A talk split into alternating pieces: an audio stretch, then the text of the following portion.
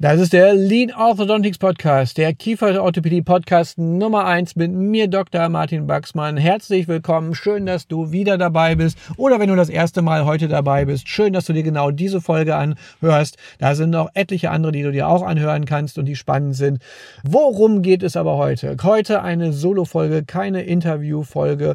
Und ich möchte darüber sprechen, warum die Basics eigentlich so wichtig sind und was das Problem damit ist, wenn man sie nicht beherrscht. Bleibt dran. You're listening to Dr. Baxman's Lean Orthodontics. Simply everything that makes you even more successful in orthodontics and practice management. Dr. Baxman is a speaker, Amazon bestseller author, and multi entrepreneur. Now he takes all that knowledge and brings it to you in one podcast. This is Dr. Baxman's Lean Orthodontics.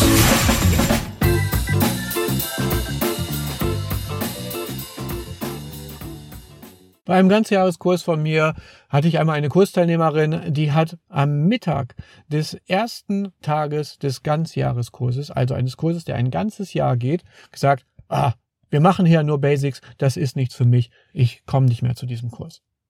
Dann habe ich mit einem Kieferorthopäden gesprochen, das ist unabhängig jetzt von dieser Situation gerade, und er sagte, ach Martin, du mit deinem Lean Orthodontics, das ist ja mehr was für Zahnärzte, das ist ja nichts für Kieferorthopäden, das sind ja mehr so die Basics. Dann gibt's dann plötzlich ganz viele Leute, die machen so einen Kurs fünfmal bei mir. Die gehen fünf Jahre lang immer wieder in Kurse bei mir und schauen sich das immer wieder an. Und da fragt man sich doch, was sind das alles für unterschiedliche Leute? Warum sind die so? Und was unterscheidet die jetzt voneinander? Und da finde ich ganz witzig, was man immer wieder sieht, ist, dass ganz viele, so wie der Kieferorthopäde das gesagt haben, meinen, ja, das ist ja nur, ist ja nur Basics, das ist ja nur für Beginner oder sonst irgendwas. Und das ist so ein totaler Bullshit. Und der zeigt auch total das Problem, was ganz viele Zahnärzte für Kieferorthopädie und Kieferorthopädinnen und Kieferorthopäden tatsächlich haben. Sie nehmen sich nicht die Zeit, sich mit den Basics Basics auseinanderzusetzen, geschweige denn, dass sie sie überhaupt beherrschen, aber sie springen von einer Spezialtechnik zur nächsten und versuchen das damit zu kompensieren und versuchen irgendwelche Sachen von Experten nachzumachen, von denen sie gar nicht verstehen, wie sind sie überhaupt entstanden, warum sind sie entstanden und wie ist es überhaupt, wie, wie läuft es überhaupt. Und das ist tatsächlich etwas, was wir uns vielleicht ein bisschen genauer anschauen sollten warum das so ist und wie das so ist. Und ich nehme mal so ein ganz, ganz klassisches Beispiel, was jeder vielleicht auch verstehen kann. Zum Beispiel, wenn jemand abnehmen will. Kennt ihr ja bestimmt auch. Dann gibt's ganz, ganz viele Tausende von Millionen Möglichkeiten, wie man abnehmen kann. Und wie sieht das dann manchmal aus, bei welchen die erfolglos abnehmen oder die immer mal wieder schnell zunehmen? Das kennt ihr bestimmt auch. Da ist dann so, da wird dann eine Methode angefangen und die wird dann durchgeführt. Und am besten ist auch vielleicht, wenn man gleichzeitig so eine Coaching-Gruppe oder so ein Coaching nebenbei macht, und dann ist dann, ja, wie ist denn diese Woche bei dir gelaufen? Und ja, ja, ganz gut eigentlich. Ja, und wie sieht's denn aus? Hat's denn geklappt? Hast du denn alles durchgeführt, was du machen solltest? Und was sagt denn die Waage und so weiter? Ja, ach, hm, ja.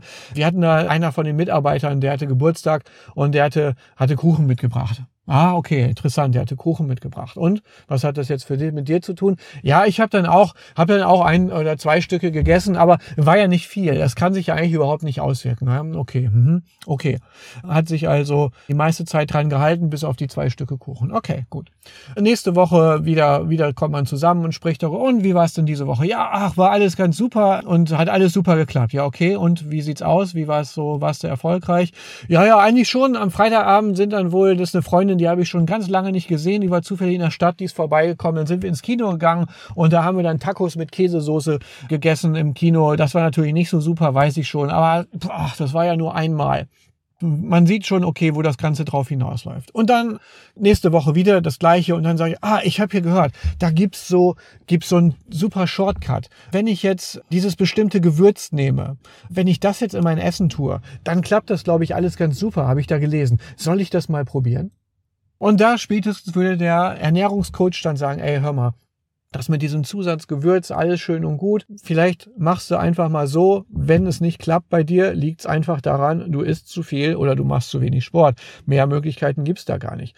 By the way, jetzt mal am Rande gesprochen, ich möchte jetzt hier keine Ernährungsberatung machen und ich möchte auch niemanden vom Kopf stoßen, der vielleicht auch schon mal in dieser Situation gewesen ist, dass das vielleicht nicht geklappt ist, aber ich möchte auf was hinaus und ich glaube, das ist ein Beispiel, was irgendwo jeder kennt. Also, irgendwo scheitert es an etwas Grundsätzlichem.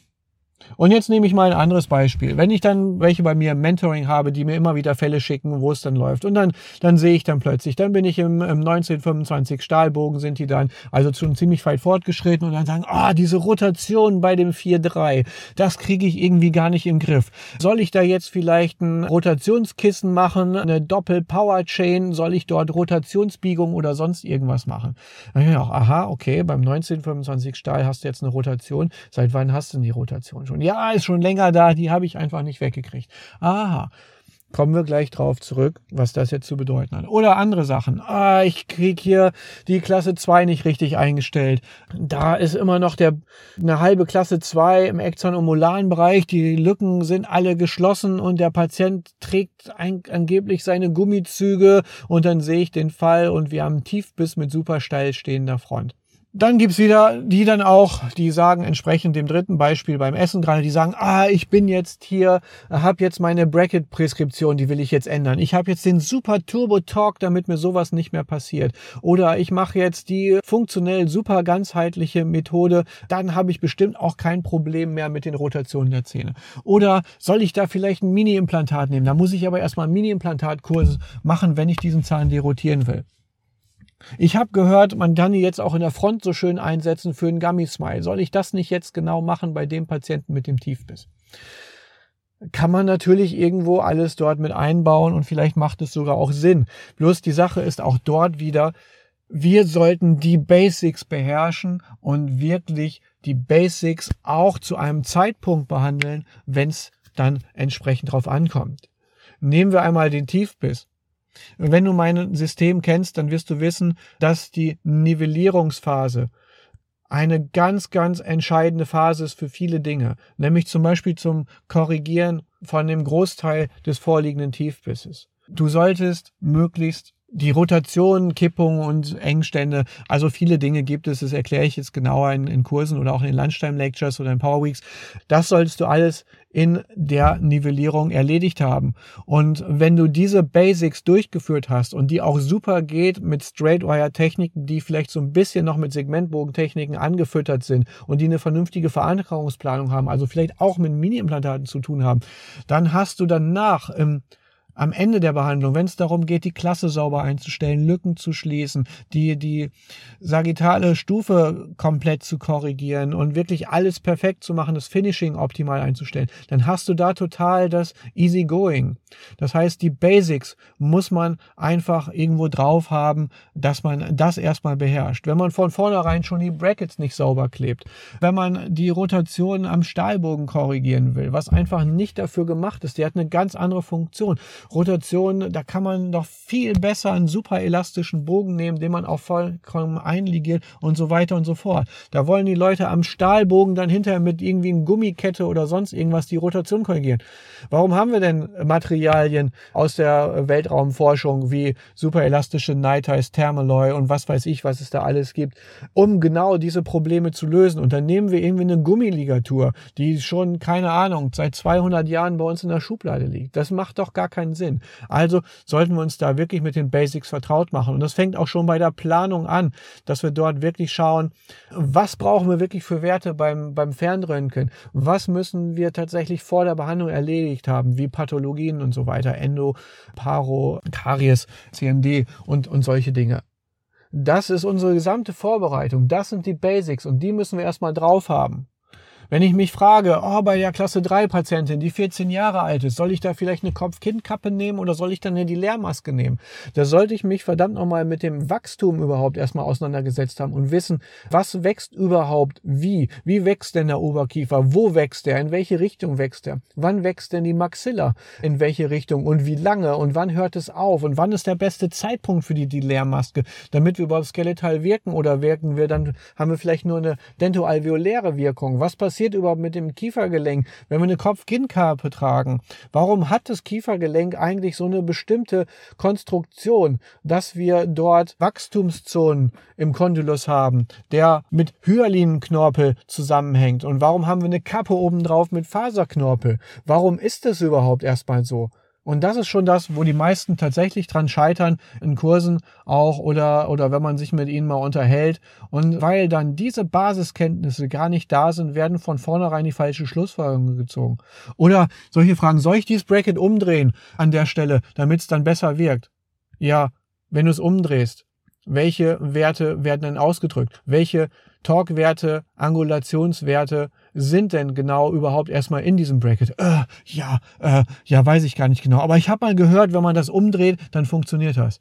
Hey Leute, du musst doch wissen, was dein Bracket genau macht. Denn wenn du es umdrehst, dann macht es ja irgendwas ganz anderes. Und wenn du vorher schon nicht weißt, was es macht, wieso sollte es dann irgendwas können, plötzlich, wenn du es umdrehst? Ist doch vollkommener Käse. Das funktioniert doch so. Leider überhaupt gar nicht. Also damit muss man sich auskennen. Biomechanik generell. Wenn du einen Spähbogen einsetzt, was passiert denn dann? Ja, hast du vielleicht einen Ruderbooteffekt? Ja, könnte sein. Du hast eine Protrusion mit ganz großer Wahrscheinlichkeit. Vielleicht hast du eine Distalkippung der Molaren. Könnte sein. Hängt davon ab, ob du umgebogen hast oder nicht umgebogen hast oder ob du Verankerungsmodelle wie Klasse 2 Gummizüge, Mini-Implantate oder sonst irgendwas entsprechend verwendest. Wenn du einen Intrusionsbogen zum Beispiel einsetzt, ist es total wichtig, dass die Angulation des Einsatzes, wo du den Bogen anbringst, dann auch genau betrachtet wirst. Nämlich, ob der Einser retrodiert ist oder protrudiert ist oder achsgerecht steht, ist absolut entscheidend von der Wirkung dieses Intrusionsbogens. Hast du eine Protrusion, protrudiert der Zahn mehr. Hast du eine achsgerechte, gute Einstellung, kann es sein, dass du eine geringe Protrusion hast, aber du wirst auch eine deutliche Intrusion haben. Hast du eine Retrusion und setzt den Intrusionsbogen ein, dann bekommst du auch eine verstärkte Retrusion, weil du einfach auf der falschen Seite der Längsachse und des Widerstandszentrums deines Zahnes dich gerade befindest. Das sind alles so Dinge, die gehören auch mit zu Lean Orthodontics und du kannst da unendlich in die Tiefe gehen. Viele denken, oh, es gibt ABCD-System, okay, kann ich jetzt die Klasse 1, die Klasse 2 und die Klasse 3 behandeln. Und was passiert denn, wenn wir jetzt einen Tiefbiss haben? Oh, dann geht's ja schon wieder nicht. Nee, da gibt's unendlich viele Möglichkeiten, dann auch wieder über die Toolboxen von minimalinvasiv bis maximalinvasiv. Da kannst du dann ruhig 200 Mini-Implantate reinschrauben. Ja, das ist durchaus möglich und ist auch Teil von Lean Orthodontics. Und was ist, wenn nächstes Jahr eine neue Technik herauskommt, von der man weiß, sie ist tatsächlich besser als das, was bisher gewesen ist? Dann ist auch das Lean Orthodontics. Denn Lean Orthodontics bedeutet bedeutet auch durch die Lean-Struktur, das Lean-Denken, eine stetige Verbesserung desjenigen, was man macht, der Dinge, die man tut und die man durchführt, eine Optimierung, ein Prüfen und so weiter. Das heißt, auch dort wird sich die Technik immer weiterentwickeln. Vor zwei Jahren habe ich zum Beispiel noch keine Zygoma-Implantate eingesetzt, zu Distalisation oder so. Es war noch äh, relativ unbekannt und die Erfolgsquote war super gering. Heute ist es ein fester Bestandteil von Lean Orthodontics, weil es sich halt gezeigt hat, dass es so gut funktioniert. Zumindest bei asiatischen Patienten primär. Ob es jetzt bei mitteleuropäischen Patienten mit einem sehr flachen Jochbein auch so gut funktioniert, wird sich in den nächsten Jahren zeigen. Aber es ist eine sehr interessante Technik.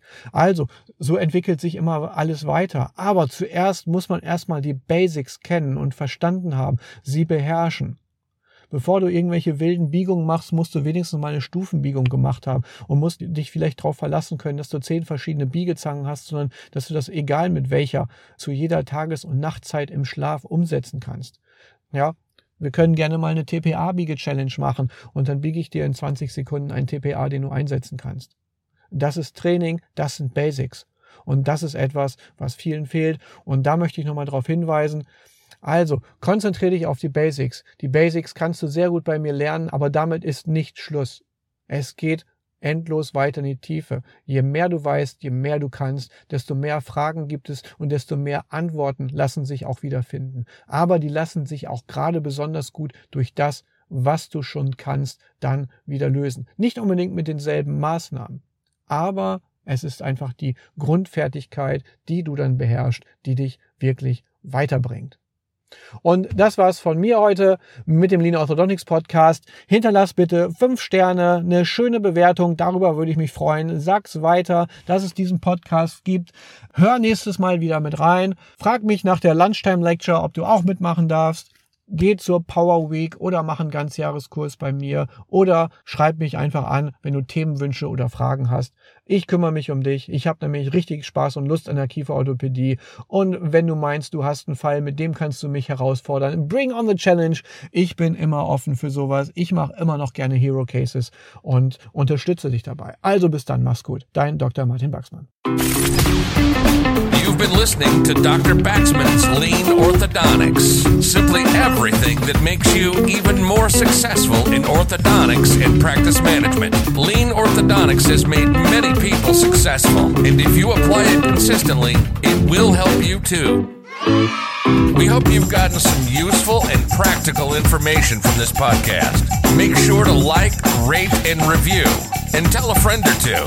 In the meantime, you can reach out on the website at www.leanorthodontics.com. We'll see you next time on Dr. Baxman's Lean Orthodontics.